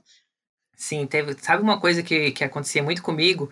No meu trabalho, toda vez que eu tinha que falar com alguém importante, eu imagina, assim, falar por telefone, eu imaginava uhum. a pessoa como uma pessoa branca, Thalita. Aí um dia caiu a ficha, eu falei, gente, por quê? Sim. Mas é porque por tá. Por quê, né? É exatamente. Toda vez que a gente pensa em alguma outra pessoa, a gente sempre pensa branca. Isso é, é. surreal. Se fosse uma pessoa com sucesso, então. Uhum. Então, gente, faça então, esse exercício. Essas pequenas coisas, né? Exatamente. É. é por isso que a Fundação Palmares tinha que fazer o papel dela direito. Exatamente. Então, parabéns pra Doja, pra Nick, pra Mega da Stallion, pra Beyoncé, que é o amor da minha vida, gente. Ícones. O fã, o fã aqui da Beyoncé. Um dia, um dia eu vou vazar um vídeo do Lud, tá? Do Meu da Beyoncé, gente. eu te processo. Bom, é isso. Parabéns para todas essas mulheres maravilhosas e vamos para o próximo assunto.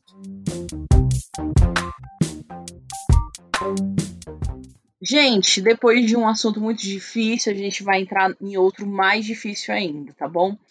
É, na terça-feira, o Twitter começou o dia levantando a hashtag Justiça por Lara Inácio em resposta a um vídeo que essa influência e maquiadora, né, a Lara Inácio, compartilhou em sua conta no Twitter, no qual ela aparece chorando e com hematomas nas pernas. O vídeo é uma coisa terrível, inclusive falei pro Lud nem ver porque é terrível. Sim, Bem na legenda do vídeo, ela escreveu: o dia foi longo. Tivemos a nossa casa invadida. Eu estava sozinha e apanhei igual cachorro, em cima da minha própria cama e depois na rua deitada. Mas homofobia não existe, né? A youtuber mora com a tia dela no interior de Santa Catarina e ela inclusive diz que a, a youtuber é lésbica e ela, inclusive, disse que foi expulsa de casa hum. é, por conta que ela contou, né, pros pais. E aí o pai dela expulsou ela de casa ela foi morar com essa tia. Hum. E aí, Lud, fica pior. Por quê? Porque quem é, bateu nela, quem, quem teve né, esse, esse ato terrível de violência contra ela foi o próprio pai dela. Hum. Ela falou: qual é o nome que vocês dão para um para quem bate em filha porque ela fica com menina. Eu estou fora de moda, ou não se chama mais homofobia. Ela ainda foi debochada, porque o deboche não pode morrer. Thalita, quantos anos ela tem? Você sabe? Eu pesquisei, pesquisei, pesquisei, não achei, mas ah. eu acredito que ela esteja com uns 17 por aí, pelo que eu vi das fotos dela. Menor de idade mas, Rita, né? Exatamente, mas uhum. todos os, os, os, jornais, eu fui nas redes sociais dela, ah. não achei a idade dela, de jeito nenhum. Tá. Mas, enfim, eu acredito que ela ainda é menor de idade, né? Tá. E aí o relato viralizou, gente, ganhou apoio, inclusive, de famosos, hum. né? Que, que foram lá, subiram é, a hashtag Justiça para Laura Inácio e deram apoio, né? E falaram quão absurdo era aquilo. E teve uma mobilização muito grande, chegando até primeiro, né, Lu? Foi, chegou em primeiro lugar. Uhum. Na terça-feira, ainda bem.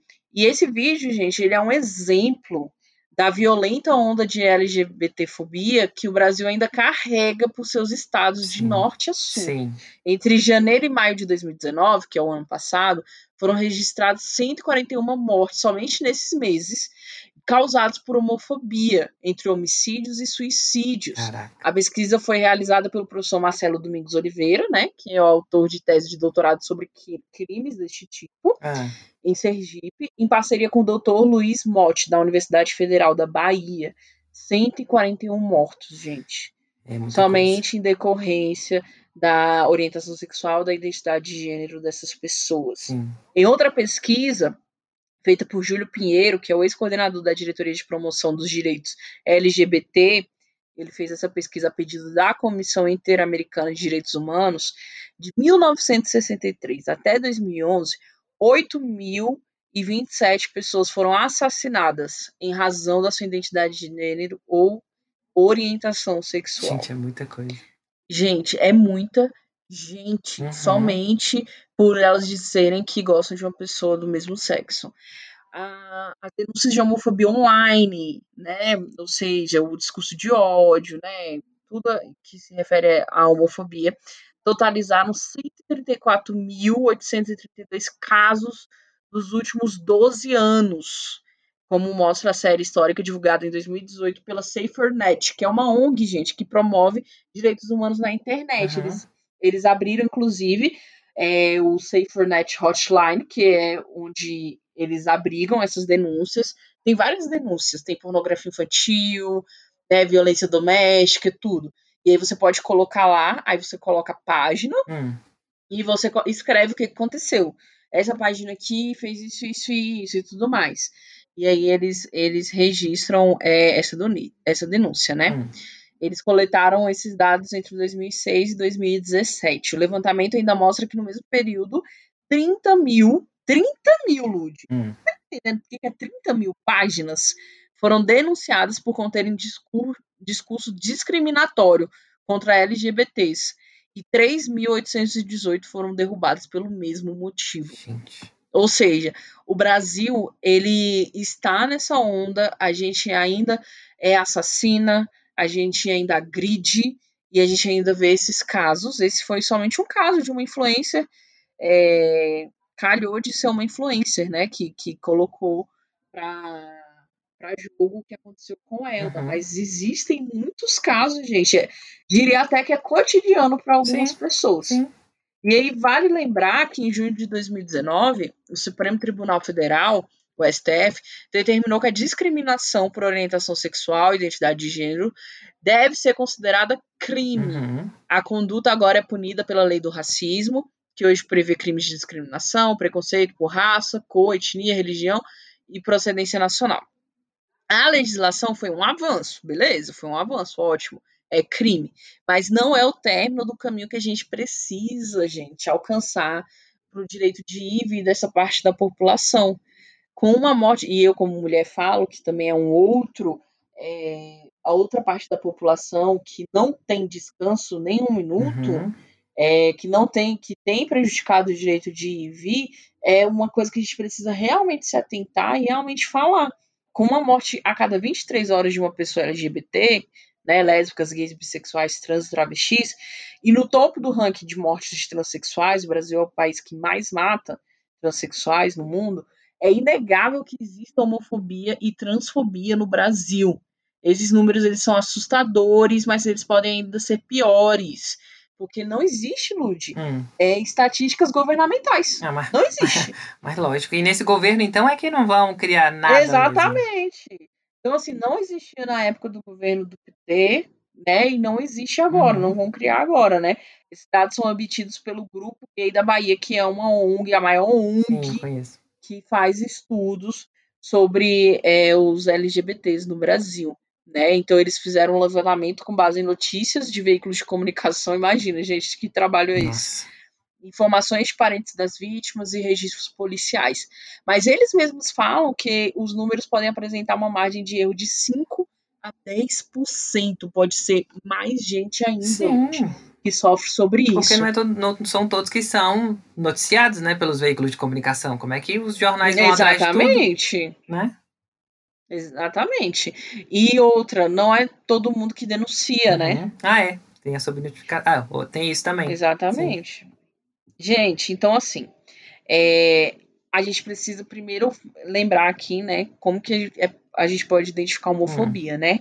Em alguns casos, a discriminação ela pode ser discreta e sutil, né, que não é aquela verbalizada realmente, né? Nossa, mas você é lésbica, né? Você é sapatona, como o povo Sim. fala, né? Ou você é trans e, e tudo mais. Falar trans tá bom, é, né? Tá é, no falar né? traveco. quando não mete um travesti. Exatamente. Então, a, é, a discriminação pode ser nada disso, pode ser discreto, sutil, como olhar torto, né? Mas e aí é um, um sinal de homofobia, mas ok, você não se machucou com aquilo, Sim. né? Tanto, é, mas também pode ser mais, mais tenso, como negar a prestar um serviço para você. Sim. Como eu já ouvi casos de pessoas que falaram que é, o ônibus não parou, entendeu? O Uber não quis levar por, por, essa questão, exatamente. Hum. Não contratar ou barrar promoções no trabalho, dar tratamento desigual a LGBT também são atos homofóbicos. E muitas vezes o preconceito se torna evidente com agressões verbais, com agressões físicas. Essa moto nos persegue, né? Toda vez essa Toda moto. Toda vez, gente. passa muita moto aqui, gente, perto da minha casa.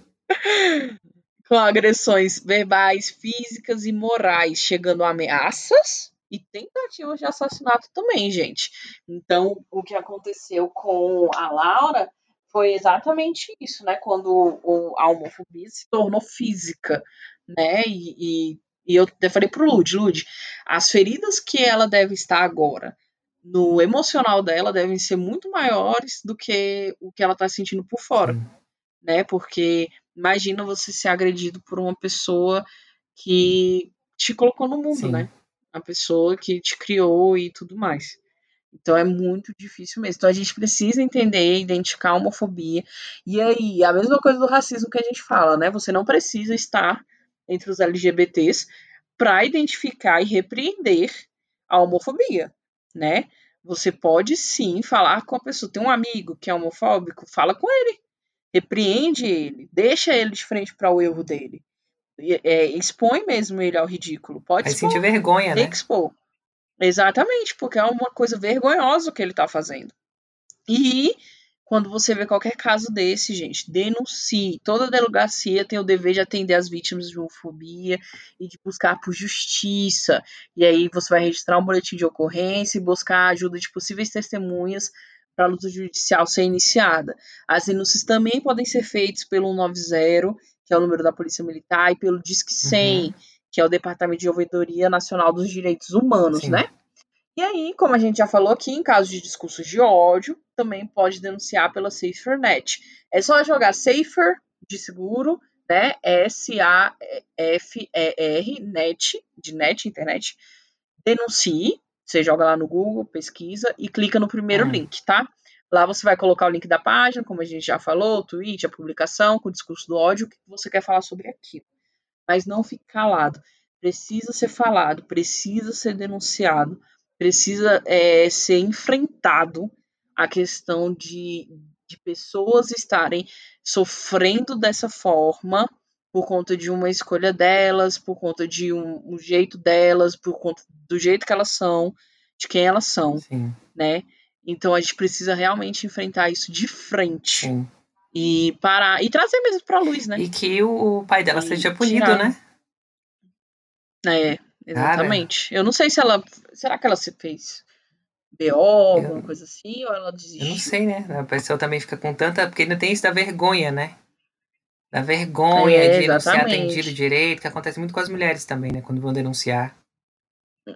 Sim, exatamente. Ai, é muito complicado Sim. isso, viu? Mas que com essa mobilização no Twitter, muitas pessoas tenham sido alcançadas, é. né? E como a gente sempre fala aqui, o debate no Twitter, como uma das grandes redes sociais do mundo, gente, é muito importante, porque pessoas que nunca tiveram contato com aquele assunto, vai ter pessoas que tiveram alguma. algum que tinham uma opinião prévia, né, por não ter o assunto, então tem uhum. do senso comum, e aí vai entender e vai se aprofundar. É, a gente tem Sim. essa esperança, né? Então, que possa ter acontecido isso também e vamos lá para frente e nenhum a menos. É isso e vamos para os nossos quadros. Hum, não foi trending, mas deveria. É, no Não Foi Trend, mas deveria dessa semana, é, a gente vai falar sobre um vídeo que denuncia violência doméstica. Esse vídeo foi não foi trend, né? Não ganhou a dimensão que a gente achou que deveria ganhar. Uhum. É, ele foi feito pelo Instituto Maria da Penha e divulgado essa semana. Nele acontece uma reunião de trabalho por videochamada com três mulheres e um homem. E no fundo de um dos quadrados dessa videochamada, que tem a mulher, tem um homem deitado no, no, sofá, no fundo. Ele passa por ela, ela se assusta um pouco com ele, ele deita no sofá. Nesse quadrado que tem a mulher, ela está bastante desconfortável durante essa videochamada e comentam sobre ela estar tá muito maquiada, né? E aí ela meio que desconversa e diz que quis se arrumar para a reunião. Aí, ok, a gente vê que essa mulher está muito desconfortável com esse homem atrás dela. É, uma das outras mulheres percebe que a colega de trabalho não está bem e envia uma mensagem no chat perguntando se ela está bem. É, essa amiga dela pede ajuda e diz que o marido bateu nela. Nossa. E aí, sim, aí o telefone toca e ela diz que é uma encomenda para o marido, né? Essa que está em casa, meio desconfortável. Uhum. Ela fala que é uma encomenda para o marido dela.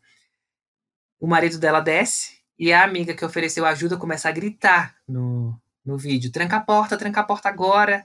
É, vê se a polícia chegou mesmo, e os outros que estão na chamada ficam sem entender o que está acontecendo. Uhum. E aí a amiga explica que chamou a polícia e começa a acalmar a, uhum. a amiga dela. E aí a gente queria Nossa, que esse que vídeo tivesse, Sim, queria que esse vídeo ganhasse uma repercussão maior, porque essa propaganda é muito importante nesse momento do isolamento social, porque a violência doméstica tem aumentado mesmo aqui no, no Brasil. Uhum. A gente pegou um dado do Fórum Brasileiro de Segurança Pública e o número de ocorrências de violência contra a mulher aumentou em seis estados. Foi São Paulo, Acre, Rio Grande do Norte, Rio Grande do Sul, Mato Grosso e Pará em comparação ao mesmo período do ano passado. Meu Deus. Só no estado de São Paulo, Thalita, onde a quarentena foi adotada no dia 24 de março, a Polícia Militar registrou um aumento de quase 45% no atendimento a mulheres vítimas de violência. Gente, é muita o, coisa. Sim, o total de socorros prestados passou de 6.775 para 9.817. Meu pai amado. Casos de feminicídio também subiram de 13 para 19, um aumento de quase 50%, né? E aí, como esse assunto é muito importante agora, especialmente nesse momento do isolamento, é, a gente vai retuitar para que ele ganhe mesmo a repercussão que deve. E vocês vão estar tá lá para assistir no arroba e vamos de hashtag no nosso Twitter. É isso, gente. E olha, se você viu qualquer coisa, diz que 180 e denuncie. Do It Lixo da Semana! No nosso querido tweet list da semana, que é o quadro que a gente elege o tweet mais podre, escroto, terrível da rede social, a gente tem aqui, olha só que coincidência, um tweet da Ser Com Você, que é aquela página que a gente já disse aqui sobre o histórico dela, né? O tweet foi dessa sexta-feira, foi de ontem, desculpa, na quinta-feira, 10 horas da manhã. E o tweet é o seguinte: o governo federal continua combatendo o coronavírus e salvando a vida de brasileiros. Até 14 horas desta quinta-feira, foram registrados mais de 79 mil brasileiros curados da Covid-19 e 109 mil em acompanhamento. A batalha para salvar vidas continua. Hashtag ninguém fica para trás. Aí temos uma arte escrito placar da vida. E aí temos as, esses números que foram ditos no tweet. Então, assim, amigo, hashtag ninguém fica para trás. Será é. que eles esqueceram dos 14 mil que morreram?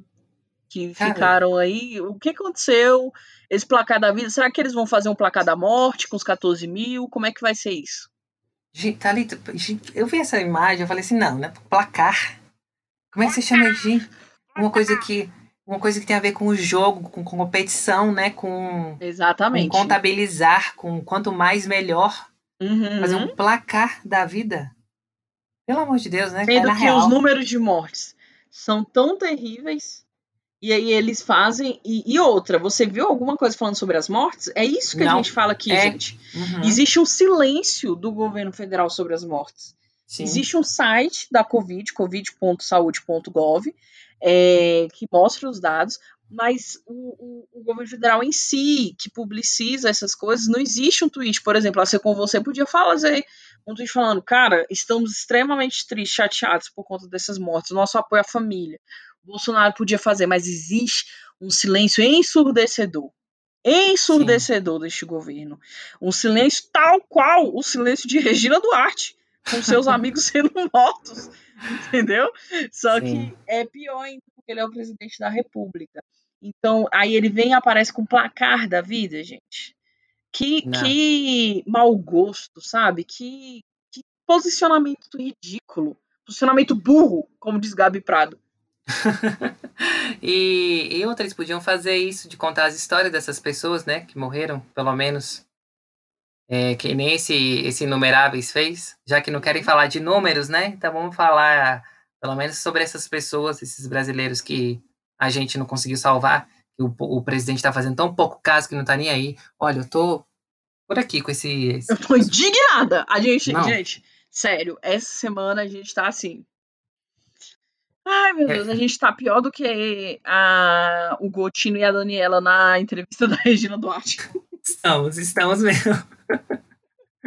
Mas foi esse o nosso tweet lixo da semana.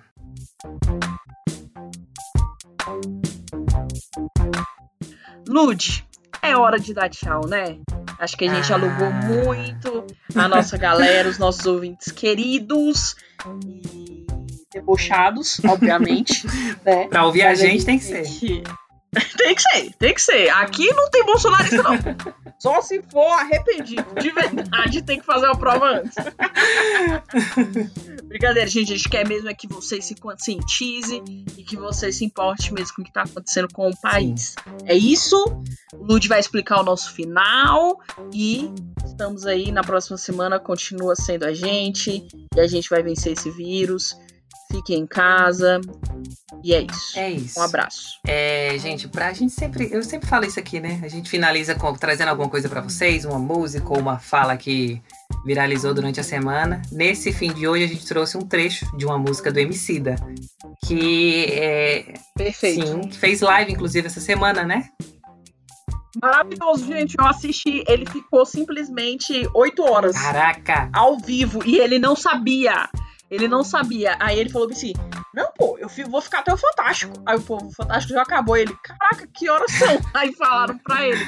Nesse, nesse momento era 5 pra meia-noite. Aí ele, meu Deus do céu, vamos acabar isso agora. Caramba, perdeu. Tava tão bom que perdeu, né? O... Tava. Pois é, a gente vai colocar esse trecho da música Boa Esperança, do, do Emicida.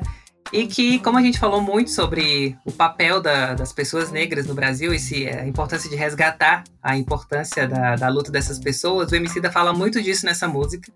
É, uhum. E aí no final ele termina com a.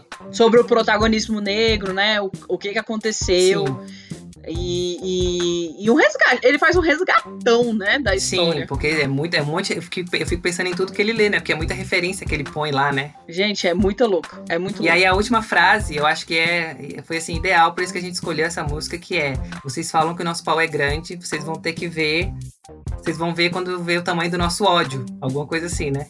Foi o nosso ódio lendo as coisas da Palmares essa semana. exatamente, exatamente. Gente, um beijo, até semana que vem. Até. Beijão. Equação chata, polícia mata, pro, médico salva, não, por quê? Cor de ladrão, desacato, invenção, maldosa intenção, cabulosa inversão, jornal, distorção, meu sangue na mão, dos radical cristão, transcendental questão, não choca opinião, silêncio e cara no chão, conhece, perseguição, se esquece, tanta agressão enlouquece, vence o da Atena com luto e audiência, cura, baixa escolaridade, com alto de resistência, pois na era cyber, cês vai ler os livros que roubou nosso passado igual Alzheimer. E vai ver que eu faço igual Burkina Faso Nós quer ser dono do circo. Cansamos da vida de palhaça tipo Moisés e os hebreus. Pés no breu, onde inimigo é quem decide quando ofendeu. Cê é louco, no veneno igual água e sódio. Vai, vai, vai, vai, vai, vai, vai. Vai vendo, sem custódio. Aguarde cenas do próximo episódio. Cês diz que nosso pau é grande. Espera até ver nosso ódio